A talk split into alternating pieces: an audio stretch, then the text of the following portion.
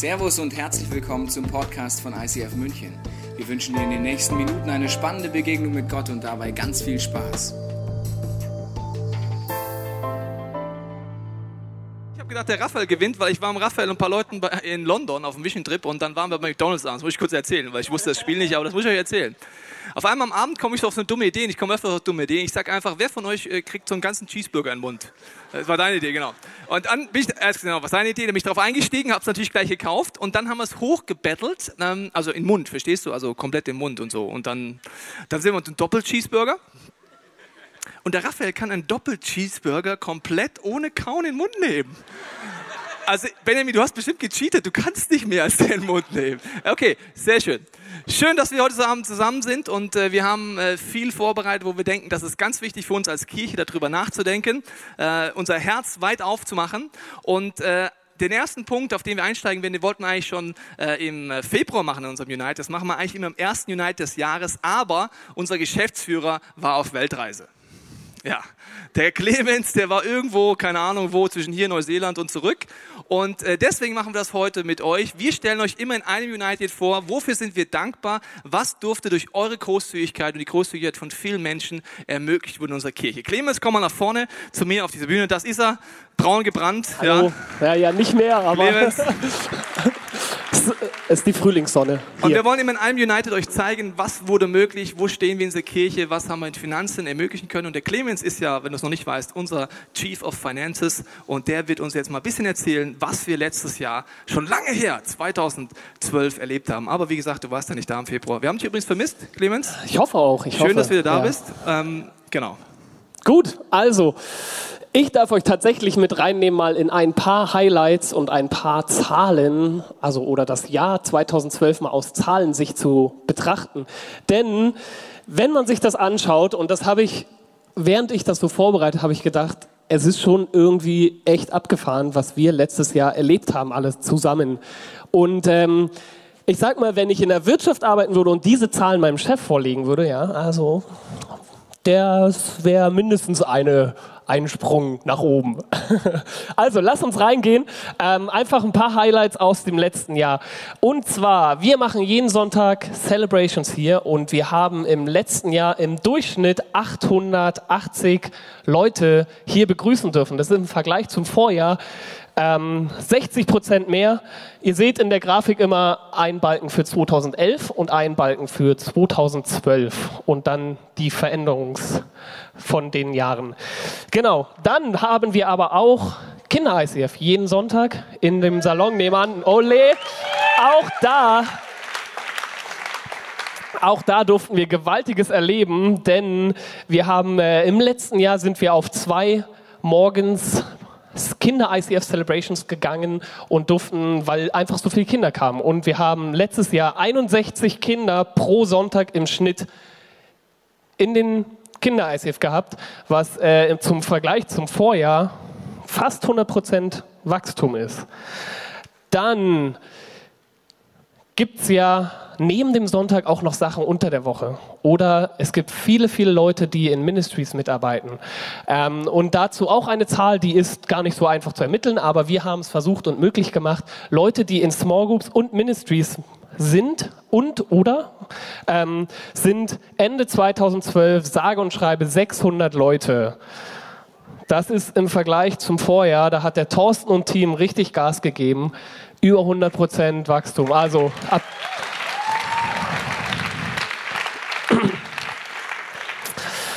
Genau. ICF kann man nicht nur hier in München live vor Ort erleben, sondern man kann es auch digital erleben. Nennt sich online. Ähm, und da haben wir im Vergleich zu der Offline-Kirche, wenn ich so nennen darf, ja, ist die Bandbreite natürlich gigantisch. Die Offline-Kirche. Die Offline-Kirche, also hier, ja, mit Anfassen und so. Hört sich nicht so sexy an, muss ich sagen. Ja gut. Also online. Was durften wir äh, online? Wie viele Menschen durften wir erreichen? Und jetzt schnallt euch echt an, das sind nämlich gigantische Zahlen. Und zwar haben unsere Podcast circa 650.000 Menschen im letzten Jahr gesehen. Wir haben im im Herbst gestartet auf Family TV, was ein Online-Fernsehsender ist, zu gehen. Da waren über eine Million äh, Besucher, also Zuschauer, in nur vier Monaten. Und unsere Homepage ist ein reges Austauschmittel. Wie man sieht, das sind knapp 700.000 Klicks, die wir im letzten Jahr haben. Und wie gesagt, im Vergleich zum Vorjahr ist da ein bisschen was gewachsen. Genau. Viele Sachen, die, äh, wo wir einfach extrem viele Menschen erreichen. Und jetzt natürlich die Frage, was kostet denn der ganze Spaß? Weil irgendwer zahlt am Ende immer und deswegen habe ich einen, ähm, mal die Ausgaben in großen Gruppen zusammengeschrieben und euch mal mitgebracht, dass ihr mal ein bisschen ein Gefühl habt, wovon reden wir denn hier eigentlich im letzten Jahr. Und da ist es so, dass wir im letzten Jahr circa 280.000 Euro für Personal ausgegeben hat, haben. Das sind 28 Leute, die ein bis fünf Tage hier im ICF arbeiten. Und ähm, das entspricht ungefähr 15 Vollzeitstellen. Also wenn man es alles kumulieren würde, würden 15 Personen rauskommen. Ähm, diese Leute, und das ist wirklich das Besondere bei uns daran, keiner von denen kriegt aktuell ein volles Gehalt, was man so in einem freikirchlichen Sektor zahlen würde, also im freikirchlichen Bereich, sondern viele der Leute spenden einen Teil ihrer Zeit, die sie hier arbeiten, einfach so. Das steht nirgendwo, ist nirgendwo festgehalten, sondern das passiert einfach. Und ähm, noch kein, sage ich bewusst, weil unser Wunsch natürlich wäre, wir wollen wenn möglich, allen ein ordentliches Gehalt zahlen für die Zeit, die sie auch hier im ICF arbeiten. Und ähm, uns fehlt zudem, ich habe es mal versucht, ein bisschen zu rechnen, uns fehlt im Prinzip zu, der, zu dem, dass wir jedem ein entsprechendes Gehalt zahlen können, ähm, sage und schreibe 383.000 Euro im Jahr.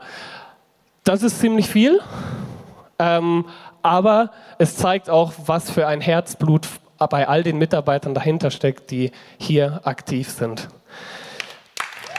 Genau, das ist mal ein kleiner Dank dafür.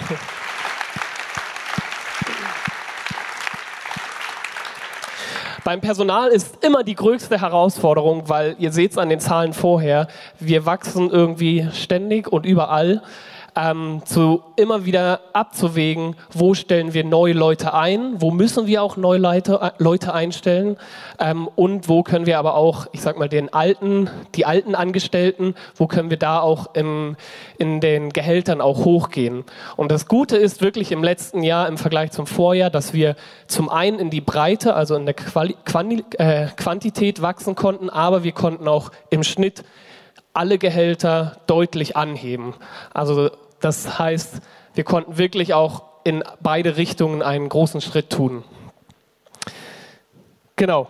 Dann seht ihr noch in der Grafik die Mietausgaben, die sind auch relativ hoch, was du vielleicht von deiner Miete, von deiner Wohnung kennst. Das betrifft uns auch als Kirche. Wir haben circa 200.000 Euro für Miete auszugeben und wir geben aber auch, was wir ähm, äh, wir geben auch 10% wieder weiter. Und das geht bei, diese 10% gehen in soziale Arbeit, in Projekte wie Kickit, aber auch darüber hinaus. Und wir geben unsere 10% auch zum Anteil in Kirchengründungsprojekte, die dann deutschlandweit sind. Also zum Beispiel gibt es äh, in Essen eine ICF Small Community, die daraus entstehen, wachsen und so weiter kann. So, dann natürlich Ausgaben ist die spannende Frage, was kommt denn rein eigentlich über das Jahr?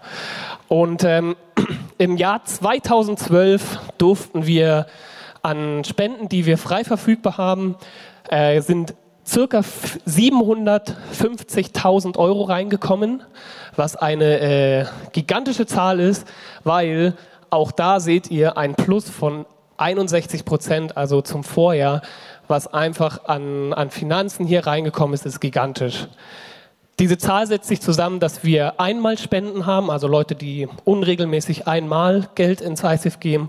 Da ist die Kollekte drin und es gibt die Zehntenspender, so nennen wir das, also Leute, die regelmäßig jeden Monat spenden. Und das ist die Zahl, die unten steht. Von den 750.330, 36.000 äh, Euro sind Zehnterspender und dahinter stehen circa 200 Familien und Einzelpersonen. Genau. Also was wirklich cool ist, ist einfach, dass mit dem, wir einfach auch aus der Auf Ausgabenseite, was ihr gesehen habt, ist das kam auch voll und ganz rein, was, äh, was wirklich genial ist im Vergleich auch zu dem Vorjahr und äh, mich extrem dankbar macht. Ich habe keine Ahnung, wo Gott immer das Geld schickt, aber ähm, ein Großteil sitzt hier und aber ein Großteil geht auch drüber hinaus. Genau. So, während meiner Abwesenheit gab es ja ein REACH-Projekt.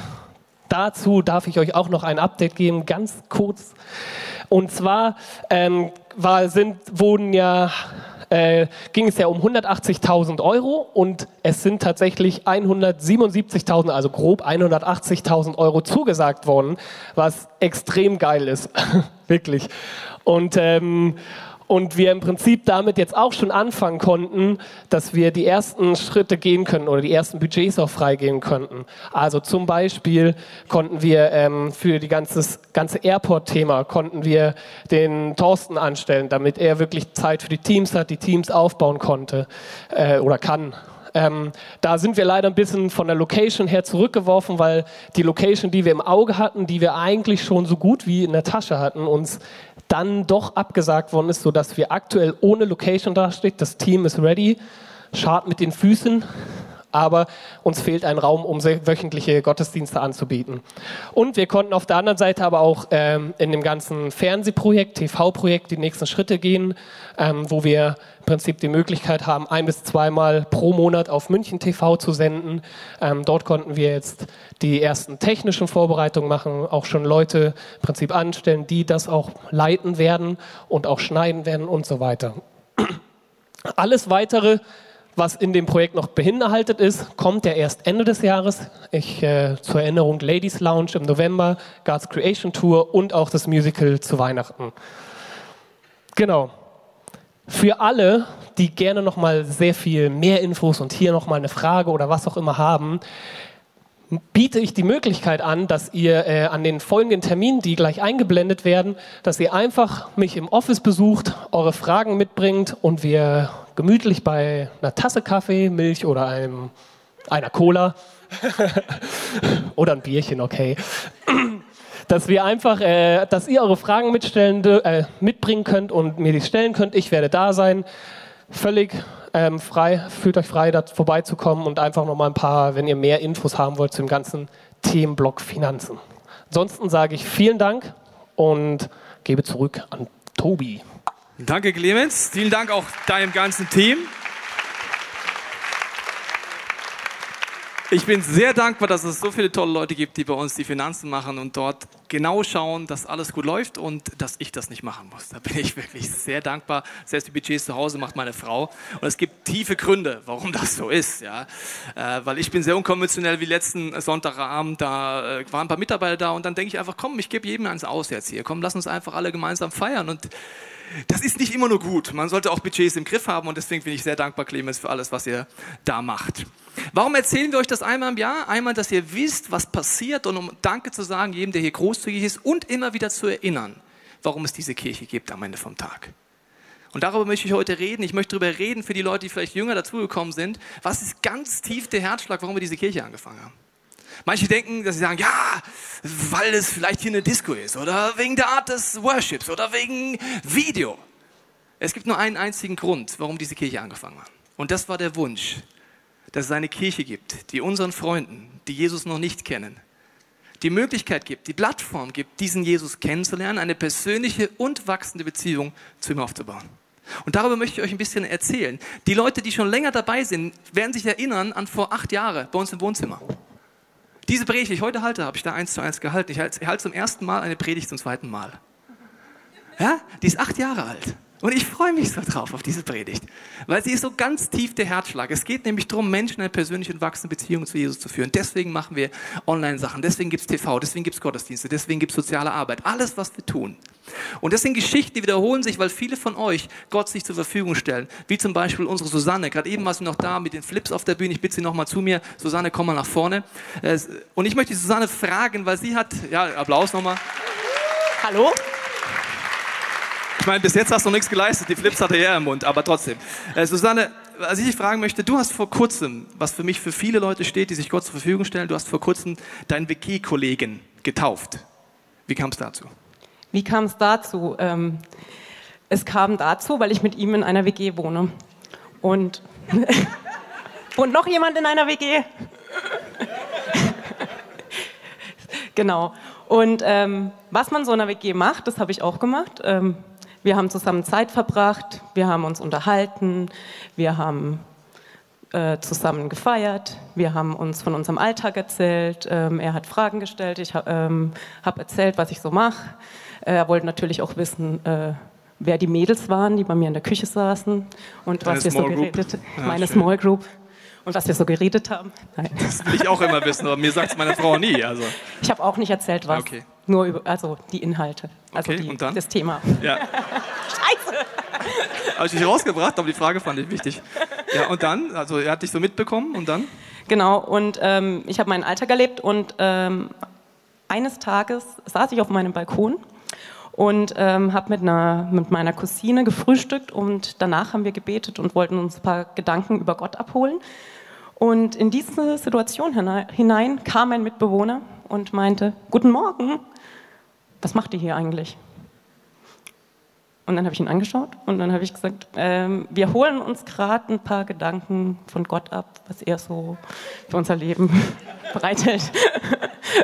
Ja. Und ähm, dann hat er, war er sehr offen und hat weitere Fragen gestellt und dann haben wir erzählt, wie das geht und was wir so machen und woran wir vielleicht erkennen, dass es Gottes Gedanken sein könnten und haben ihn dann am Schluss eingeladen, doch einfach mal, ob er Lust hat, mitzumachen. Ist ja auch sein Balkon. Ist ja auch sein Balkon, da kann er mal. Ja. Okay, was passierte dann? Ähm, dann hat so eine Zeit angefangen, äh, da habe ich ihn immer mal wieder eingeladen, äh, ins ICF zu kommen, was er auch äh, relativ oft gemacht hat. Da gab es aber auch Phasen, wo er nicht mehr kam und dann habe ich ähm, genau oder weniger kam und so habe ich Freude erlebt, aber auch Frust, wenn ich ihn gefragt habe und ähm, irgendwann habe ich ihm das First Step Buch geschenkt zu Weihnachten. Das ist dann kurzerhand sofort im Bücherregal gelandet, wo es gut aussah. Bei so ein gutes Buch finde ich persönlich jetzt. Er fand es dann anscheinend doch gut, weil er hat es irgendwann rausgeholt und ähm, hat darin gelesen und ähm, ist irgendwann auf mich zugekommen und hat gemeint, in einem Buch hätte er gelesen, es gibt ein Get-Free-Wochenende und er glaubt, dass das jetzt dran ist und ob ich mit ihm dahin fahren könnte. Okay. Ich habe nicht gleich Ja gesagt. Ähm, und wir haben dann einfach, aber ich habe ihm angeboten, ähm, dass wir einfach gemeinsam dieses Buch lesen, dass er all seine Fragen, die er vielleicht noch hat, äh, loswerden kann. Und ich versuche sie ihm irgendwie zu beantworten oder wir versuchen gemeinsam irgendwie eine Antwort zu finden. Und in diesem Prozess dann ähm, kam irgendwann der Wunsch auch nach einer Small Group und dann habe ich ihn an die beste Männer Small Group Münchens vermittelt. Da sitzt er. Ist das die Alkoholikergruppe oder was? Die da? Ist es die? Es ist also die. Entschuldigung, dass ich so sage, aber wenn ihr auf Facebook was postet, habt ihr immer ein Bier in der Hand. Es tut mir leid. Also, es tut mir leid. Okay, also in der Alkoholikergruppe war er dann. Ja. In der Alkoholikergruppe hat er Jesus kennengelernt. Okay. Äh, ich meine, du hast auch gebetet für ihn, das war jetzt gefastet. Als du ihn dann getauft hast auf dem Get Free Weekend, was war das für dich für einen Moment? Wie würdest du das beschreiben? Ähm, das war ein Moment voller Dankbarkeit und vor allem ist mir klar geworden, wie groß Gott ist. Weil wenn du mir vor vier Jahren, als wir zusammengezogen wären, äh, waren, erzählt hättest, dass Dominik irgendwann ähm, Jesus kennenlernt, dann hätte ich das dir wahrscheinlich nicht geglaubt. Und ich habe einfach erlebt, dass wenn man sich in die Gedanken Gottes einklingt und sagt, hey, ich ähm, lass mich von dir gebrauchen, dass Gott äh, Großes tun kann und Menschenherzen erreicht. Vielen Dank, Susanne, fürs Erzählen. Äh, darfst gerne wieder Platz nehmen. Diese Geschichte von Susanne, ja, kann man applaudieren.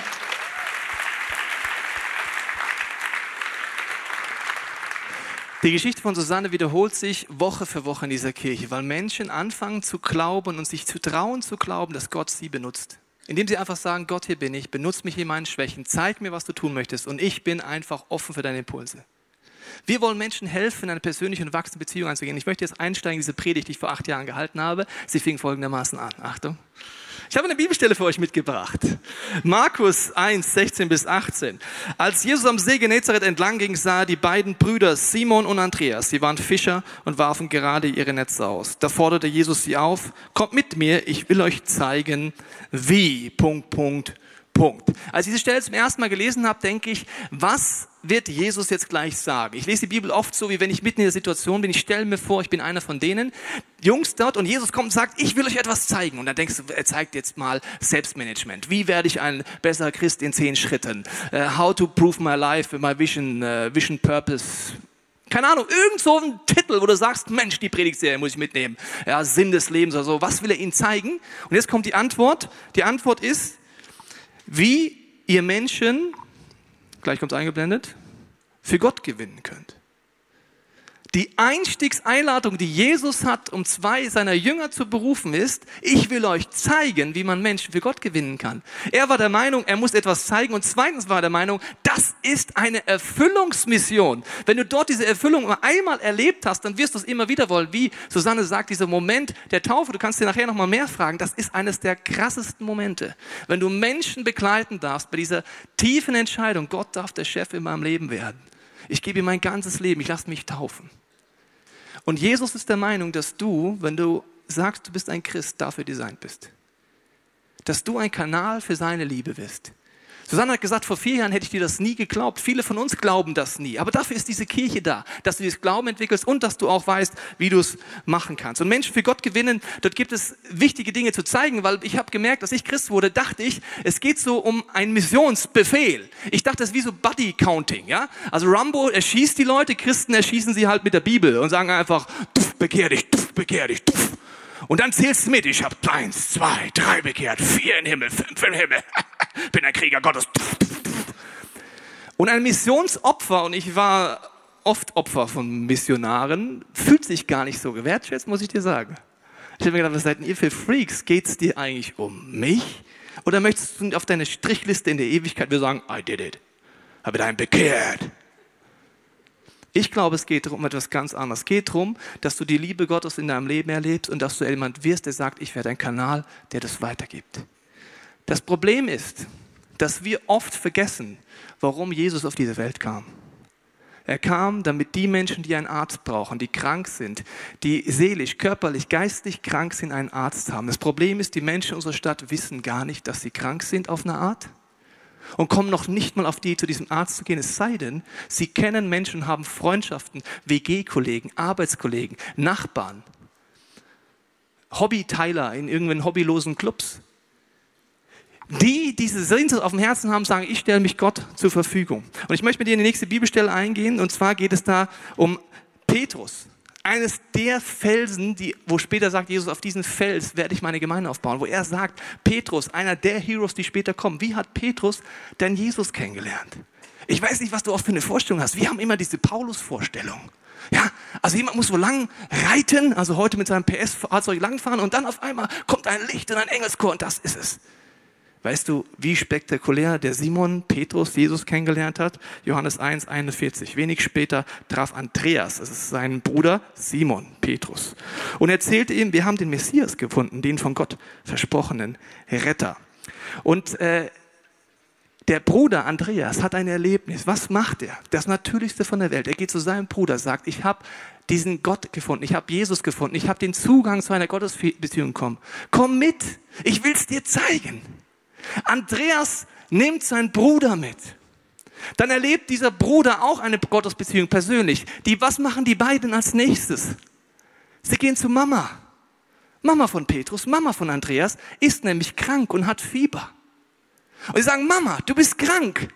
Wir haben da gerade diesen Jesus kennengelernt. Wir könnten uns vorstellen, der kann da was unternehmen. Und diese Mama wird gesund und dadurch, dass Andreas, sein Bruder Simon, das Natürlichste von der Welt, sein Umfeld, und die Bibel nennt das Eukos, also das natürliche Umfeld, in dem du reingesetzt bist, Familie, Arbeitskollegen, Nachbarn. In seinem Eukos, das Natürlichste von der Welt, den Bruder mitnimmt, die beiden Brüder zu ihrer Mama gehen. Dadurch entsteht etwas, das später bei dieser Mama im Haus eine riesige Veranstaltung ist, wo Hunderte von Menschen kommen. Warum? Weil es auf einmal drei Leute, alle Leute im Dorf einladen. Simon, Andreas und die Mama. Und sagen, kommt zu uns nach Hause, Jesus ist da. Und wir glauben manchmal im Christentum an so einen Hokuspokus-Gott, dass wir einfach nur beten müssen, also irgendwie äh, Gott schenke Erweckung, Gott schenke Erweckung, als wäre das irgendwas Externes außerhalb von uns. Erweckung heißt einfach nichts mehr und nichts weniger, dass Gottes Liebe mich trifft und dass ich sage, Gott, benutze mich. Mit all meinen Fragen, mit all meinen Schwächen, mit all dem, was ich nicht weiß. In meinem Leben war ein Schalter umgelegt, als ich in einem Workshop war im ICF Zürich, einem Abenteuer-Alltag-Workshop. Und dort habe ich Oski getroffen. Ich möchte dir von Oski erzählen. Wenn du mich schon länger kennst, weißt du, dass Oski mein Leben verändert hat. Oski war 18 Jahre alt.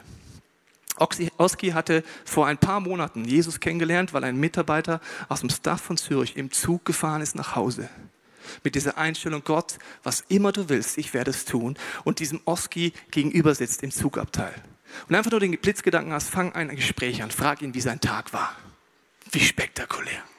Er fragt, wie sein Tag war und er erzählt total beschissen, sagt er dieses Wort und es ist total am Ende, weil er hat Drogen genommen, er war am Boden zerstört, er, er, er hat in einem Heim gelebt, er war vollkommen am Ende. Und dann erzählt dieser Mitarbeiter Gottes ihm von Jesus und warum er Hoffnung hat und was er ihm anbietet. Ganz natürlich, so wenn es einfach jemand wäre, der diesen Jesus schon kennt, auf die gleiche Art, nicht anders.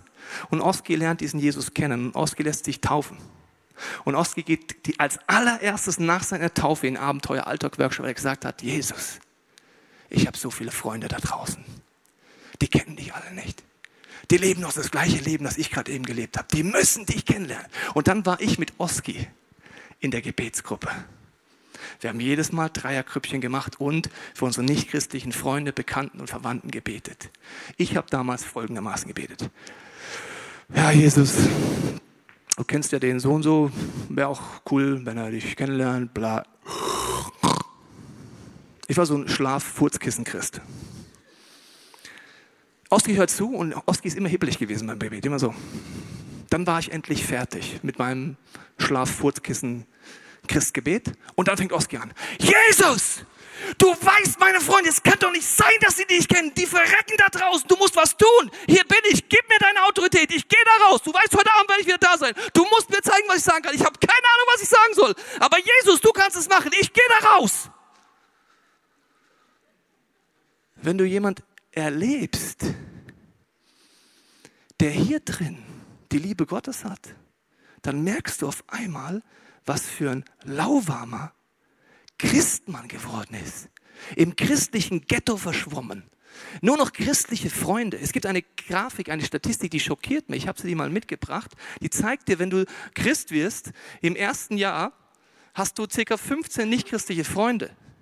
Im zweiten Jahr noch sieben Kontakte, im dritten Jahr noch fünf und im vierten Jahr nur noch einen, aber nicht, weil die alle diesen Jesus kennenlernen, sondern weil die Christen irgendwie auf die Idee kamen. Es ist meine Berufung, im christlichen Ghetto zu verschwinden in meiner Small Group zu verschwinden, in meinem Worship zu verschwinden, in meiner Kirche zu verschwinden. Weißt du, wofür Jesus kritisiert wurde? Dass er bei den Menschen war, bei den Sündern, auf Partys. Als wir diese Kirche angefangen haben, haben wir angefangen zum ersten Mal. Ich durch Oski inspiriert. Ich habe mich auf die Knie gelegt, setzt sozusagen, Knie gekniet, wie auch immer, in diesem Workshop gesagt, Jesus, was ist mit mir los? Meine Freunde, haben keine lebendige Gottesbeziehung. Ich verhalte mich so, als wäre das, pff, ja, ist halt, ja, haben sie halt nicht. Ich verändere mein Herz. Und Gott hat was gemacht.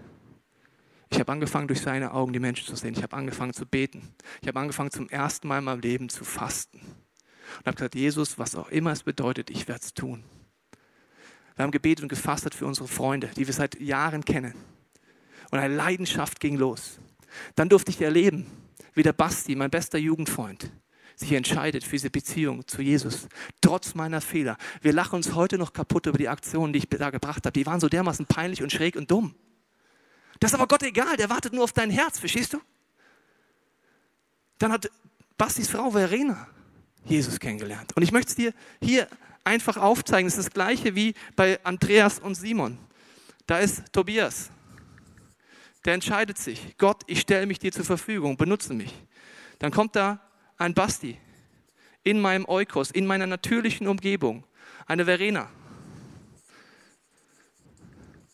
Durch die, den Basti und Verena durch, durch den sie sich Gott zur Verfügung stellen, steht, lernt ihr Michi Ebersold. Vielleicht kennst du sie. Sie hat jetzt einen relativ dicken Bauch, hat aber lange das Kinder-ICF geleitet. Lernt ihr Michi Ebersold, Jesus kennen. Warum? Weil hier Menschen sind, die Zeit verbringen, sagen, Gott benutzt mich in all meiner Schwachheit und die etwas mitkriegen in der Begegnung. Durch diese Familie lernen Markus und Inus, die Nachbarn, Jesus kennen. Warum? weil sie zusammen grillen, weil sie zusammen im Garten sitzen, weil sie zusammen die Freizeit verbringen und einen Stapel Holz aufstapeln oder was weiß ich, was man da in Salmdorf so alles Hobbyloses macht. Keine Ahnung. Aber das Leben geteilt hat. Und in meinem Leben ist wieder mehr passiert. Und du siehst, das ist genau das Prinzip. Der Eukos ist das Natürlichste, was, du, was, du, was es gibt. Die Aufgabe Gottes ist nicht meiner Meinung nach in erster Linie, dass du irgendwelche Fußgängerzonen gehst und mit fremden Leuten redest. Das kann der Heilige Geist auch mal machen. Aber 80 Prozent von allen Menschen, die Gott kennenlernen, lernen sie durch natürliche Kontakte kennen. Die Fußgängerzone, die U-Bahn ist nicht natürlich. Ich weiß, dass es viele Mutproben gibt im Christentum. Aber eine Mutprobe in der Fußgängerzone, die kriege ich ehrlich gesagt noch hin. Aber meinem Arbeitskollegen, der jeden Tag mir gegenüber sitzt, da wird es wirklich echt. Und diese Eukos, die Bibel redet 30 Mal über Eukos, dein natürliches Umfeld, ist absolut entscheidend. Wenn du dann dein Eukos anguckst und ernst nimmst, dass es kein Zufall ist, dann kannst du natürlich nicht mit jedem sagen, ich verbringe mit der ganzen Welt und ganz München Zeit, sondern du brauchst eine Fokussierung. Und da hat mir ein Bibel, äh, eine Filmeinspieler immer sehr geholfen. Den möchte ich dir zeigen, das ist ein Ausschnitt aus Schindlers Liste, den schauen wir uns jetzt gemeinsam an, weil er nimmt dieses Thema auf und ich erkläre dir dann, was man damit machen kann.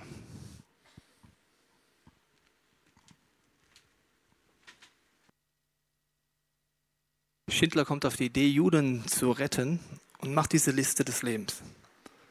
Und was mir immer wieder hilft, ist zu sagen, Gott, wo darf ich mich fokussieren? Du hast jetzt diese Karten auf deinem Platz gefunden, du dich hingesetzt hast und einen Stift. Und ich möchte mit dir folgendes Experiment machen, was ich immer wieder mache, was viele in dieser Kirche immer wieder machen, zu sagen, Heiliger Geist, zeig mir mal, wo sind die ein bis drei Leute in meiner Umgebung, wo du möchtest, dass ich Zeit verbringe, dass ich bete, dass ich faste und dass ich einfach der Kanal werde für deine Liebe. Natürlich ist es oft eine Mischung. Also werden vielleicht wird da eine Person draufstehen in dem christlichen Umfeld oder in der, in der Kirche, wo Gott dir besonders aufs Herz legt. Aber es werden definitiv auch Menschen draufstehen in deinem Eukos, Nachbarn, Freunde, äh, irgendjemand, der dir einfällt. Und es ist wichtig, einfach das Experiment zu sagen, Heiliger Geist, zeig du mir mal, wer es ist. Weil ich kann nicht mit allen Eltern bei mir im Kindergarten Zeit verbringen. Ich kann nicht mit allen meinen Kollegen immer Zeit verbringen. Ich kann nicht mit jedem der Schüler bei mir in der Schule Zeit verbringen. Ich kann nicht mit jedem, den ich irgendwo treffe, Zeit verbringen. Aber ich kann sagen, Gott, wo möchtest du mich gebrauchen? Ich lade dich ein, die nächsten Minuten kurz zu nutzen und sagen, Gott, zeig mir mal, leg mir Menschen aufs Herz und schreib diese Namen mal hier drauf. Und dann sage ich dir, was wir damit machen.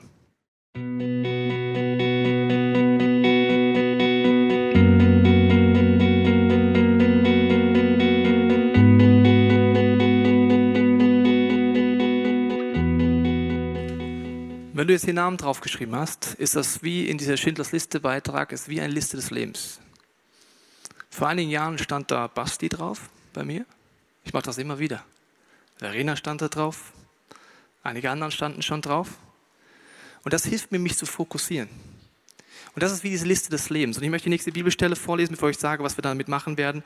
Äh, Markus 2,15. Matthäus hatte viele Zolleinnehmer eingeladen und andere Leute mit schlechten Ruf. Viele von ihnen waren zu Freunden von Jesus geworden. Hier steht die Stelle wie der Eukos, er lädt all seine Freunde ein und viele von ihnen werden zu Freunden von Jesus. Nicht jeder, das ist nicht dein Job, aber die Möglichkeit schaffen. Und was mir hilft ist jetzt, wenn ich sage, ich fokussiere mich, dann muss ich das irgendwie einplanen in meinem Kalender natürlich, von der Priorität und dann sagen, ich gebe mir drei Tipps immer wieder selber. Der erste Tipp ist, Tobias, sei natürlich. Natürlich der zweite ist ehrlich und der dritte offen. Ich erkläre kurz natürlich. Natürlich heißt, was ist mein Stil? Mein Stil ist nicht so der Kaffeekränzchen-Stil. Also es gibt Leute, die mögen das, meiner ist nicht so. Mein Stil ist auch nicht in einem Mehrfamilienhaus immer Partys zu machen mit allen. Mein Stil ist einfach natürliche Plattformen für mich sind zum Beispiel der Kindergarten, wo mein Sohn hingeht. Schauen, welche Freunde hat mein Sohn? Welche Eltern haben diese Freunde? Vielleicht hat Gott dort was vor. Das ist für mich etwas Natürliches. Kindergartenfeste nutzen. Äh, all diese Situationen eingehen. Vielleicht ist es etwas für dich Sport. Ich weiß nicht, was das Natürliche für dich ist, aber was passt zu deinem Typ? Auf welche Art verbringst du gerne Zeit mit Menschen? Das ist ehrlich. Das zweite ist, sei ehrlich. Ehrlich ist, nichts aufpimpen und viele denken von uns immer wieder, dass ihre Geschichte nicht ausreicht, weil sie denken, die ist nicht spektakulär genug. Aber was wir nicht wissen ist, es ist sowieso Jesus, der es macht. Ob der Heilige Geist 99,99999 Prozent noch machen muss zwischen deiner Geschichte und einem Gotteserlebnis oder ob er nur 99,99 Prozent machen muss, ist wurscht. Also das sind einfach hinterm Komma noch ein paar Stellen. Das ist der Unterschied, wenn du eine spektakuläre Geschichte hast. Das Entscheidende ist, der Heilige Geist wirkt. Und die Frage ist, bist du vorbereitet? Das sind Situationen, du gehst vielleicht durch die Stadt und kommst an eine Trambahnhaltestelle und dann siehst du von Weitem, hey, da ist ja der Flo und der Simon. Ey, Flo, Simon, schön, dass ihr da seid. Simon, Servus. Hallo Flo. Äh, du Simon, ähm, du hast mir erzählt, du gehst zu einer Kirche. Warum bist du eigentlich Christ? Ähm, da gibt es, glaube ich, mehr als einen Grund, also wahrscheinlich hunderte, ich weiß es nicht, aber ich fange mal mit einer Geschichte an. Wenn du ein bisschen mehr Zeit hast, dann auch ein paar mehr. Nicht ganz so viel ähm, Zeit, aber genau. eine vielleicht. Und zwar ähm, ein einschneidendes Erlebnis in meinem Leben war, als sich meine Eltern getrennt haben. Das ist eine persönliche Geschichte von mir. Und ähm, da ist was in mir kaputt gegangen und irgendwas ist zerbrochen, das habe ich irgendwie gemerkt. Ich konnte nicht mehr irgendwie weinen, ich konnte meine Gefühle nicht mehr rauslassen. Ich war aber nach außen immer gut drauf. Ja. Ich war immer spaßig, ich habe die Leute zum Lachen gebracht und innen drin sah es aber ganz anders aus. Da war wie so ein Panzer, da konnte nichts rein und auch nichts raus. Und ähm, meine Mutter hat mich dann irgendwie auf so einen christlichen Jugendtag irgendwie angemeldet. Ich wollte da eigentlich, glaube ich, gar nicht so richtig hin. Ich weiß es bis heute nicht, wie ich da hingekommen bin. Und da war ein Typ, der hat seine Geschichte erzählt und seine Geschichte war meine Geschichte. Er hatte genau das Gleiche erlebt. Äh, seine Eltern hatten sich auch getrennt, hatte das Gleiche, irgendwie konnte nicht weinen, war total innerlich verhärtet. Und ähm, was der Unterschied bei ihm einfach war, er hat gesagt, ich habe angefangen zu beten, dass Gott dieses Herz, was kaputt gegangen ist, dieses, was zerbrochen ist in mir, das wieder heile zu machen. Und dann habe ich gedacht, ja, das kann ich eigentlich auch mal machen. Ähm, und ist erstmal nichts passiert. So. Und das hat irgendwie ein, zwei Jahre, glaube ich, gedauert. Und ich habe es immer mal wieder so ganz ähm, ja, unregelmäßig gebetet. Und dann war es ähm, einmal so, ich war bei meinem Vater in der Wohnung und höre so ein Lied. Da geht es darum, äh, was Jesus am Kreuz getan hat und für uns. Und ich habe gar nicht so richtig darauf geachtet. Und auf einmal habe ich, hab ich gemerkt, wie hier so eine Träne runterkullert, wie mich das so krass berührt. Und äh, ab dem Moment war es dann eigentlich so, da ist, ist, ist dann was auf, aufgebrochen. Ne? Und heute, der Unterschied ist einfach, dass ich jetzt meine Gefühle zeigen kann, dass ich manchmal sogar schon fast nah am Wasser gebaut bin. Also König der Löwen ist nicht mehr. ähm, und, und, das, und ja, dieser Panzer, der ist irgendwie, Gott hat das über, über diesen Zeitraum, das war nicht irgendwie so Schnips, sondern das war so ein Zeitraum, hat diese harte Schicht außen um mein Herz abgetragen und hat aus diesem harten Herzen ein fleischendes, ein weiches Herz gemacht. Vielen Dank, Simon. Wenn wir jetzt an dieser Bushaltestelle wirklich stehen würden, könnte ich Ihnen jetzt einfach Fragen stellen. Offensichtlich hat der Simon schon mal darüber nachgedacht, was hat Jesus in seinem Leben gemacht. Ich hätte jetzt tausend Rückfragen, wenn ich da nicht christlicher Freund wäre, was hat dieser Jesus am Kreuz gemacht und was sind die anderen hundert Geschichten und wie verändert er, dann würden wir jetzt ins Gespräch ganz natürlich kommen. Aber Flo, du gehst auch in diese Kirche, warum äh, bist du eigentlich Christ? Ja, schau Tobi, bei mir war das damals so, ich war 19 und mein Lebensmotto war damals gewesen Dauerparty. Also auf jeder Feier beziehungsweise in jeder Diskothek kannte man mich und ich war ein ziemlicher Schürzenjäger auch gewesen. Und ähm, irgendwann nachts, keine Ahnung in welcher Nacht das war, bin ich in einem fremden Bett aufgewacht und ich habe mich gefragt, kann das das gewesen sein? Ich habe so viel Mühen reingesteckt in diesen Lebensstil. Ich habe neben meiner Ausbildung damals zwei Nebenjobs noch gehabt. Und statt ausgefüllt zu sein, hat mich das alles leer und hohl gemacht und die Sinnfrage war für mich sehr entscheidend. Ich habe mich total gelangweilt in dem. Und es war so deprimierend damals für mich gewesen, dass ich sogar überlegt habe, mich umzubringen. Also ich bin ein paar Mal schon mit dem Auto unterwegs gewesen und habe mir überlegt, so, Mensch, den nächsten Betonpfeiler, den nehme ich mit von der Brücke. Aber irgendwie war es mir dann auch wieder gleichgültig, beziehungsweise habe mich nicht getraut, war so ein Schisser auch damals. Und dann genau in dieser Zeit fragte mich eine ehemalige Schulkollegin und auch ehemalige Freundin, willst du nicht mal mit auf so eine christliche Veranstaltung kommen namens Progrist? Und ich wollte damals begeisterungsfähig sein, weil auch sie wollte ich gerne wieder zurückgewinnen. Und der Einzige, der mich an dem Abend begeistert hat, war Gott. Ich saß da in dieser Veranstaltung und es war wie, als wenn Schuppen von meinen Augen gefallen wären, wo ich plötzlich gemerkt habe, hey, diese ganze Action, die ich betrieben habe, um mich zu beschäftigen, um mich ja, keine Ahnung, eine tolle Maske aufzubauen, viel Geld ausgegeben für Party, war letztendlich der Schrei nach Liebe, weil mein Herz zerbrochen war aufgrund von verschiedenen Geschichten in meinem Leben. Und ich wollte das füllen. Und Ulrich Pazani damals, der hatte gepredigt und er erzählte dann, hey, dieser Jesus ist da, um dein Herz zu reparieren und wieder auszufüllen mit Liebe. Sag ich, hey, das, das war für mich. Das war für mich. Und ich habe gesagt, yes, sterben muss ich eh. Ich habe viel ausprobiert. ähm, ich probiere Jesus aus. Und dann habe ich gebetet und gesagt, Jesus, komm bitte und mach dieses Herz heil und sorry für all das, was ich an Mist gemacht habe. Bitte füll dieses Herz auf. Ja, und seitdem war das dann so. Das, das war wie auch so ein Prozess, wie bei Simon, dass, ähm, dass ich mich wieder öffnen konnte, mich selbst annehmen konnte. Ich war dann gerecht auch zu mir und nicht mehr so ungerecht zu anderen. Und ähm, habe jetzt auch wieder, was heißt wieder, ich habe geheiratet. Die beste Frau, Freunde, ich sag's euch. Und ich habe drei Kinder und ich bin liebesfähig für diese Familie. Und ähm, habe auch Mut, ähm, mal die Maske beiseite zu legen und ehrlich zu sein. Das ist das, was Jesus ähm, in meinem Leben bewirkt hat. Hast du Fragen? Viele. Ihr lacht. Ja, Ja. viele. Äh, Warum habe ich die beiden Leute, Jungs hier auf die Bühne geholt? Vielen Dank euch beiden. Äh, Weil es sind diese Situationen.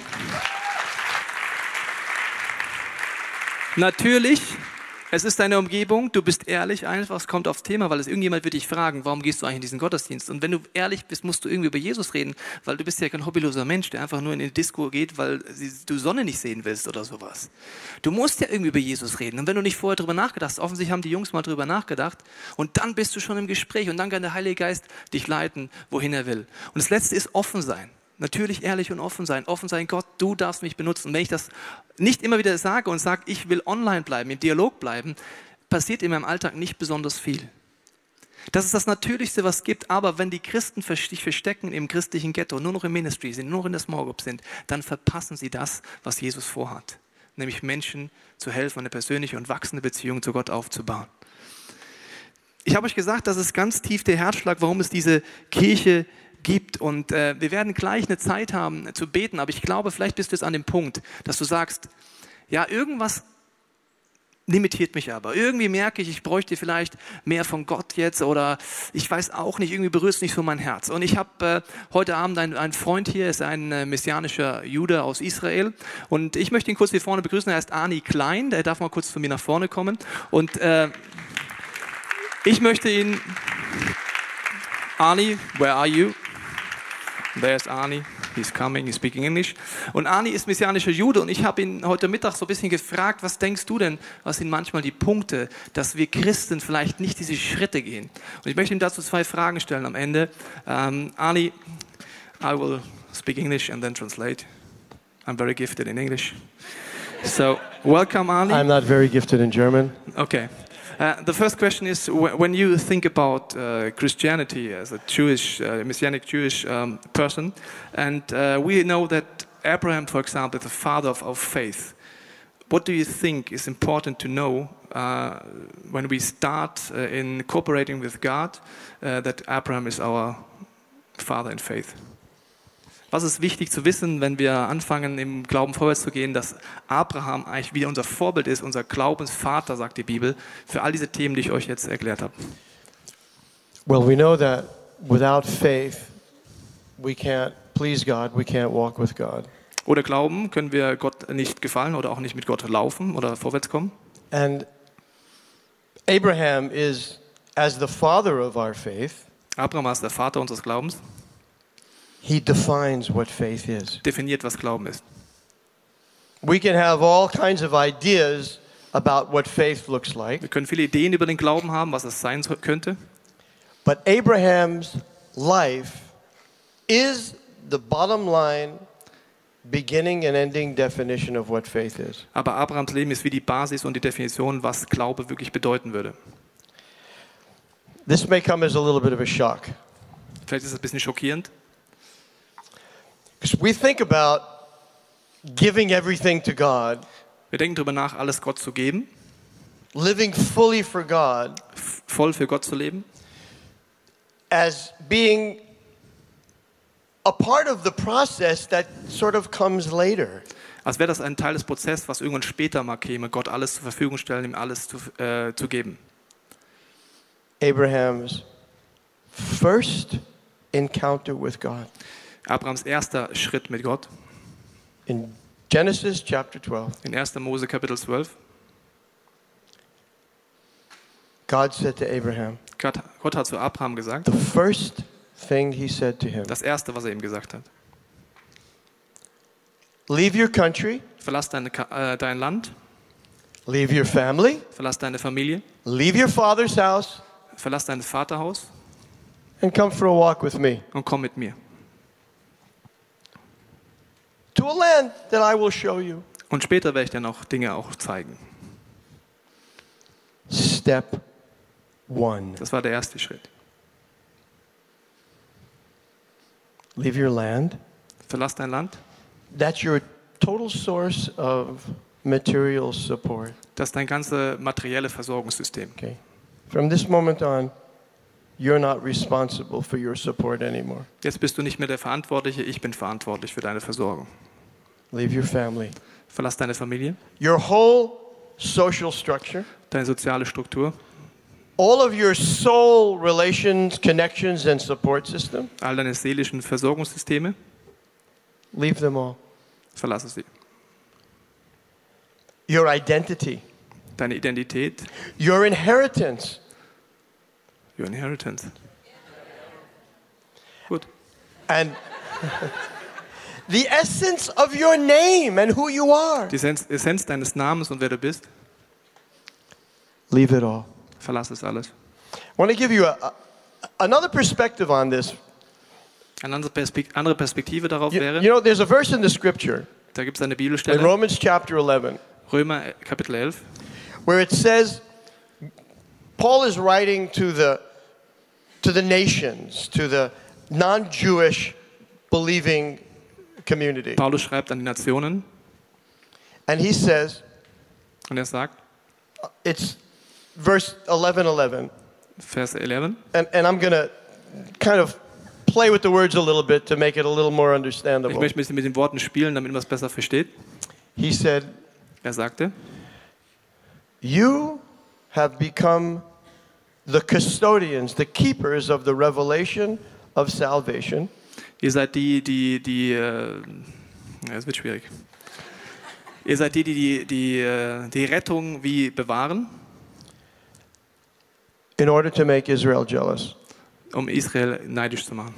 So people will ask me, what do we need to do to make Israel jealous to bring Israel to God? Leute fragen mich, was müssen wir machen, um Israel neidisch zu machen, um sie so Gott And zu the answer bringen? to this question, Und die Antwort ist, it's the same question die gleiche Frage, as what do we need to do to bring anyone to God? das ist die gleiche Frage, wenn wir jeden zu Gott bringen wollen. What is going to draw people to God? Was bringt Leute zu Gott? And you know, you're talking about bringing people to God. Ich habe über, darüber geredet, wie man Menschen begleitet zu Gott. I want to flip the image for you. Ich möchte noch etwas ergänzen. It's Did we get that right? I translated Did he get that? Is he okay? No. I want to turn the image around. Yeah, I said it. You No, wait a minute. No, no, no. Okay. Time out. Are you translating me to say what you want? Er will das, er will das Bild ergänzen, indem er es so ein bisschen ver, äh, verdreht. Ja. Das ist das Gleiche, er will es ergänzen. Das ist genau das Gleiche. Okay, here's the point. Whatever he said. The point is Der Punkt ist, we're to bring God to people. wir wollen Gott zu den Leuten bringen. It's different. Es ist anders. So when we say what will make people jealous, Was macht Leute eifersüchtig? that you walk in the footsteps of Abraham. Wenn du in den Fußspuren von Abraham läufst. That you live a life Wenn du ein Leben lebst, where God is everything. wo Gott alles ist. Scripture in Hebrews 11, In Hebräer 11, äh, it just 11 it's so just glorious. Yeah, it's, it's nice. It's good Yeah, scripture. yeah. Yeah, it's, it says this about Abraham. sagt über Abraham, He looked for a city. er schaut nach einer Stadt. As you hear this, Wenn man das hört, think about what are you looking for? What are you looking at? wenn man das hört, kann man überlegen, auf was schaue ich gerade? What's the focus of your life? Was ist der Fokus deines What do you Lebens? think about? Was, über was denkst du What do nach? you long for? Was ist deine Sehnsucht? Is it like this? Ist es die gleiche Sehnsucht? He looked for a city Er äh, hatte Sehnsucht nach einer Stadt, whose builder and maker was God. wo es darum geht, eine, City, eine Stadt bei Gott zu haben. He wasn't part of this world. Es war nicht Teil He dieser wasn't Welt. looking for anything in this world. Es war nichts, was in dieser Welt When we passiert. live that way, Wenn wir auf diese Art leben, we give off the fragrance of eternity. wenn wir die Perspektive der Ewigkeit anfangen zu And haben. people see what the eye can't see. Und wenn Leute anfangen zu sehen, was die menschlichen Augen nicht sehen können, That is the answer to your question. das ist die Antwort auf die Frage. Yeah. Thank you very much, Arnie, for these points. And the second question is, um, when, when we would say we need more of, of God, what would you say of the Jewish perspective of this? I want more of God. Okay. First of all, I, I wouldn't say Jewish perspective. Das erste ist nicht die jüdische Perspektive, die I would say the Hebrew perspective, and it's different. das ist etwas anderes. Because the roots are not Jewish, the roots are Hebrew. Die Wurzeln sind hebräisch. This is a small point. Ein kleiner Punkt. But the, okay, back to your question. Zurück zur Frage. Um, this is a good one, by the way. Das ist eine gute Frage, ich weiß. God, uh, what was the question? The good question was. So what, what was it? It's, I want more of you, God. Yeah, I want that more of you. God. It's a, it's a, it's a, a prayer. A lot of Christians Okay. pray. I want Is- more of God. okay. Is there anybody here that has never prayed, God, I want more of you? Gibt es hier jemanden, der noch nie gebetet hat, Gott, ich möchte mehr von dir? That's normal. Nobody raises Das ist normal, hand. dass keiner die Hand hebt. Okay. So, you want more of God. Wenn du mehr von Gott willst, How much of God did you get when you were saved? Wie viel von Gott hast du bekommen, als du gerettet wurdest? 50%? 50 Prozent? 75.3? 75,732 Prozent? What does the Bible say? This is it's funny but it's like serious. Was sagt die Bibel dazu? It's good to laugh because it covers up the other thing Es ist gut, wenn wir lachen, weil dann äh, hören wir gut zu, wenn das nächste kommt.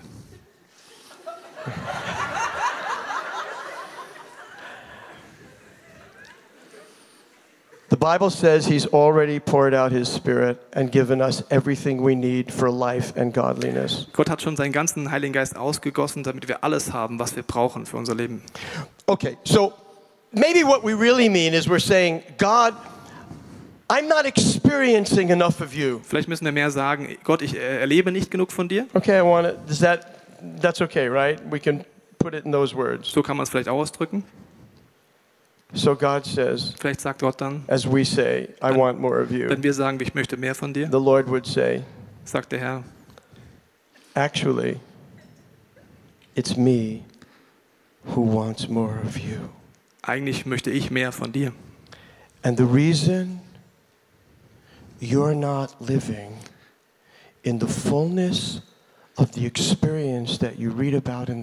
Der Grund, warum du noch nicht alles erlebst, was du in der Bibel liest, äh, über die Erfüllungsmöglichkeiten. And here we remember the most famous statement of the greatest prophet who ever lived. Vielleicht erinnerst du dich an die prominenteste Aussage des äh, größten Propheten, der jemals gelebt hat. Yeshua's cousin. John the Jesus Baptist. Cousin, Johannes der Täufer. And he said, Er sagte, I must decrease ich muss abnehmen, that he would increase. damit er zunehmen kann.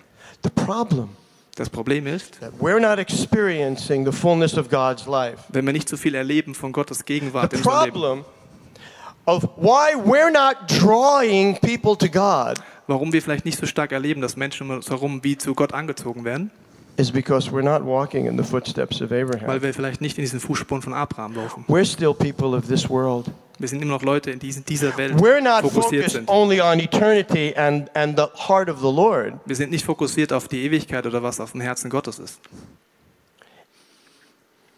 In order for us to experience more of God. Wenn wir mehr von Gott erleben wollen, And this is not just about our experience. es geht nicht nur ums Erlebnis, This is about something being able to come through us that other people will recognize and be drawn to Him. dass Leute durch uns durch Dinge erleben, die sie zu Gott hinziehen.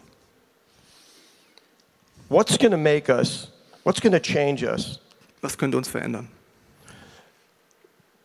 Why is, we talked also, this, there was another question in there before Da gab es noch eine andere Frage. about God send your fire. Gott schickt dein Feuer. What does that actually mean? Was bedeutet das? The fire comes, it doesn't come out into nowhere, Das Feuer kommt nicht irgendwo hin, it comes to the altar. es kommt immer auf den Altar. And we say, God, why is there no fire on the altar? Wenn wir fragen, warum gibt es kein Feuer auf dem Altar, And God says, there's no flesh there. sagt Gott, da gibt es kein Fleisch. Okay. The flesh, Das Fleisch today, heute, the flesh on the altar was auf dem Altar ist, are the things inside of us sind die Dinge in uns, that are all about us. wo es nur um uns geht. It's the focus of our heart that's on this world and not eternity. Der Fokus, wo es in unserem Leben um diese Welt geht und nicht um die Ewigkeit. And for us to become a community that draws people to God, Wenn wir eine Gemeinschaft sein wollen, die Gott, äh, die, die wie Leute anzieht zu Gott, a people who are walking in the footsteps of Abraham, besteht aus Leuten, die in den Fußspuren Abrahams laufen. a people who are experiencing the fullness of God's life. Leute, die erleben die, die Fülle von Gottes äh, Leben. It's going to require us to see things inside of ourselves Das bedeutet aber, dass wir anfangen zu schauen, was in uns vorgeht. that we wish weren't there, Wo wir uns wünschten, es wäre nicht da. That we really don't want to see. Was wir vielleicht auch nicht sehen wollen. But I want to give you a key and then we'll finish what Ich gebe euch noch einen Schlüssel. the very thing that we hate the most, Es gibt etwas, was wir am meisten hassen, which is to find out that there's something wrong with us, wenn wir herausfinden, dass mit uns etwas falsch ist. is the very thing we need the most Aber das ist das, was wir am meisten brauchen.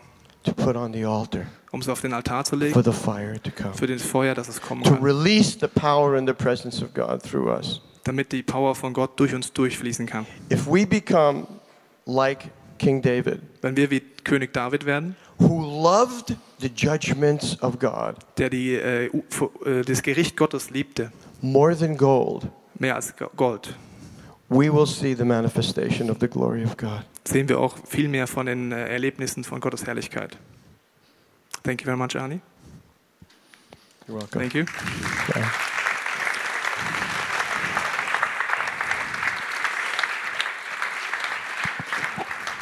Ich habe den Arni deswegen gebeten, darüber zu reden, weil ich glaube, wenn du in deinem Herzen heute merkst, diese Themen gehen wie an dir vorbei. Es ist gerade nicht wirklich dein Lifestyle. Dann wollen wir jetzt in eine Phase gehen, wo wir einfach Gott die Möglichkeit geben wollen, zu sagen, Gott, was in uns hindert dich, wirklich zu wirken? Wo ist, sind wir einfach nur auf das Weltliche hier fokussiert? Wo ist unser Ego uns im Weg? Wo haben wir nicht wirklich deine Perspektive, die auf die Ewigkeit ausgerichtet ist, die auf Menschen ausgerichtet ist? Was mich sehr nachdenklich macht, ist eine Szene, die möchte ich noch zeigen zum Abschluss, wo äh, Schindler am Ende seines Lebens darüber nachdenkt, was er alles getan hat für die Juden, die er retten konnte, und dann wieder eine Analyse macht. Und mir kommt es manchmal so vor, dass wenn wir es nicht immer wieder hinkriegen, mit Gott wegzugucken von unserem Ego, von unserem, äh, unserem täglichen Leben, von, von Menschenfurcht, sondern hinzugucken, was Gott vorhat, ist es sehr wahrscheinlich, dass wir eines Tages, wenn wir vor Gott stehen, etwas Ähnliches erleben. Das schauen wir uns mal gemeinsam an. Ich hätte ein Menschenleben mehr retten können, ich habe es nicht getan. Mein Wunsch ist für heute Abend, dass wir jetzt in eine Zeit reingehen. Die Band wird einige gesungene Gebete hier vorne spielen. Und du hast die Möglichkeit, heute einfach in dein Herz mal zu gucken und ehrlich zu werden. Vielleicht merkst du, genau wie es Arne erzählt hat, es gibt so viele Punkte, die dich daran hindern, einfach gerade Gott zur Verfügung zu stellen. Warum gerade keine Liebe in deinem Herzen ist. Vielleicht Egoismus, Menschenfurcht, Dinge, wo du sagst, du fokussierst dich wirklich nur auf hier und jetzt. Du hast verloren diese Perspektive, dass es ein Leben nach dem Tod geht und dass es darum geht, dass du hier deinen Freunden und deinen Verwandten und Menschen helfen kannst, hier Entscheidungen zu treffen, die eine Konsequenz drauf haben, auf die Ewigkeit. Du hast während dieser Zeit die Möglichkeit, es einmal das Abendmahl einzunehmen, als Moment wie neu das Kreuz sagen, Jesus, ich nehme das nicht nur an, sondern ich feiere einfach dein Wesen. Ich danke dir, dass du mich veränderst. Ich danke dir, dass du in meinem Leben bist. Du kannst dieses Abendmahl an verschiedene Stationen eingehen, in Uja, wo das, die, die Kerzen auch schon brennen, brennen. Du kannst aber auch zu unserem Gebetsteam gehen. Das sind die Leute im hinteren Teil, die äh, weiß oder äh, weiße Klamotten, die was Teile weiße Klamotten anhaben. Dort kannst du hingehen sagen, du kannst, möchtest beten, vielleicht möchtest du was bekennen, vielleicht brauchst du einen Segen, vielleicht brauchst du irgendjemand, der mit dir gemeinsam betet. Vielleicht hast du auch deine Small Group hier, vielleicht geht ihr auch gemeinsam zu Stationen, weil es gibt auch noch diese Kerzen hier. Mit diesen Kerzen kannst du äh, sagen, Jesus, ich möchte hier wie stellvertretend ein Licht anzünden für Menschen in meiner Umgebung. Vielleicht Menschen, die auf deiner Liste jetzt stehen, sagen, Jesus, du sollst mich hier gebrauchen. Es ist wie eine Plattform jetzt, wo der Heilige Geist sehr unterschiedlich wirken wird. Ich glaube, viele von uns, mich inklusive, werden erstmal sagen, Jesus, wo gibt es Punkte in meinem Leben, die dich hindern gerade? Ich möchte zu dir umkehren. Ich möchte sagen, Jesus, hier bin ich. Brenn du das weg mit deinem Feuer. Ich möchte für die Zeit beten und dann kannst du sie selbstständig nutzen. Ich lade dich ein, aufzustehen, sitzen zu bleiben, Abendmahl, die Kerzen, die Station, das Gebet zu nutzen. Aber vielleicht ist auch irgendwann an dem Abend der Punkt, wo du dir irgendjemand schnappst, den du schon kennst, sagst, lass uns gemeinsam beten für unsere Stadt, für unsere Nachbarn, für konkrete Leute, die hier draufstehen. Und am Anfang ist das wie so eine Maschine, die du anschmeißt, wie ich damals mit Oski. Es war noch ein langer Weg für mich zu gehen, bis ich wirklich anfange zu fighten. Und ich merke auch heute, es ist wieder wie so eine Maschine, die ich anschmeißen muss. Ich bete jetzt für die Zeit und dann nutzt du sie so, wie du merkst, dass Gott dich heute Abend leitet. Heiliger Geist, ich danke dir, dass du auf dem Herzen hast, uns wirklich dorthin zu bringen, zu sagen, Gott, ich möchte in diese Fußspuren von Abraham gehen, was auch immer du willst, ich will es tun. Heiliger Geist, ich bete, dass du in unserem Leben aufzeigst, wo es Hinderungsgründe gibt, wo wir Dinge wie auf deinen Altar legen können, sagen, schau dir diesen Lebensbereich an, dieses Egoistische in mir, diese Menschenfurcht, brenn du das weg, Jesus. Macht aus mir einen Mensch, der auf die Ewigkeit guckt und der neu versteht. Es hat einen Einfluss, wie ich hier mit meinen Ressourcen umgehe. Es hat einen Einfluss, ob ich mich dir zur Verfügung stelle. Und Jesus, ich bete, dass du jetzt jedem auf uns zeigst, ob das Gebetsteam dran ist, ob wir in kleinen Gruppen beten, ob wir die Songs nutzen, ob wir das Abendmahl nutzen oder die Kerzen nutzen. Das ist deine Zeit, Heiliger Geist, wo du uns dorthin führen kannst, wo du uns haben möchtest. Wir hoffen, dass dir diese Predigt weitergeholfen hat. Wenn du Fragen hast, kannst du gerne an info at icf-moenchen.de mailen und weitere Informationen findest du auf unserer Homepage unter www.icf-moenchen.de.